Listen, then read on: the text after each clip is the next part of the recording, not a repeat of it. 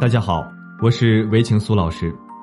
随着物质生活的越来越丰富，人们的情感和精神生活却越来越匮乏，所以导致很多人的婚姻出现各种问题。希望通过我们的案例讲述与分析，帮助大家能从中学到一些经验以及方法，来更好的维护自己的婚姻，让生活更幸福和谐。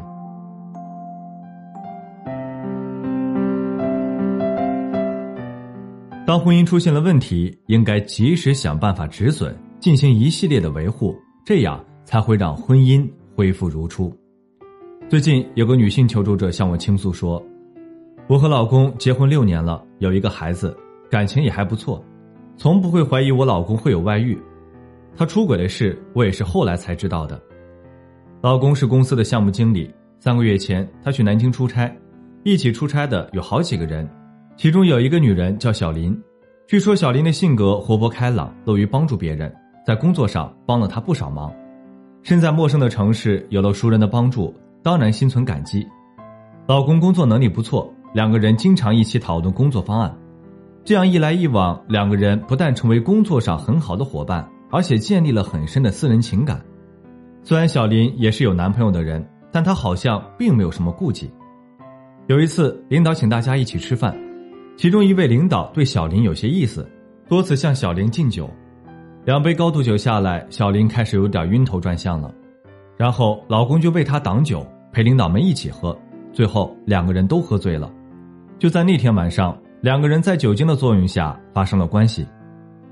后来老公就有意的疏远她，但是两个人在一个公司，抬头不见低头见，见面的机会还是挺多的，并且小林也不想放弃。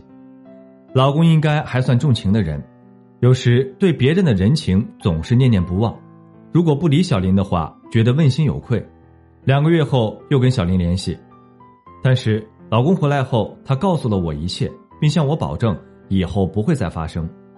我问他要是发生了怎么办，他也没有正面回答我，只是说你说怎么办？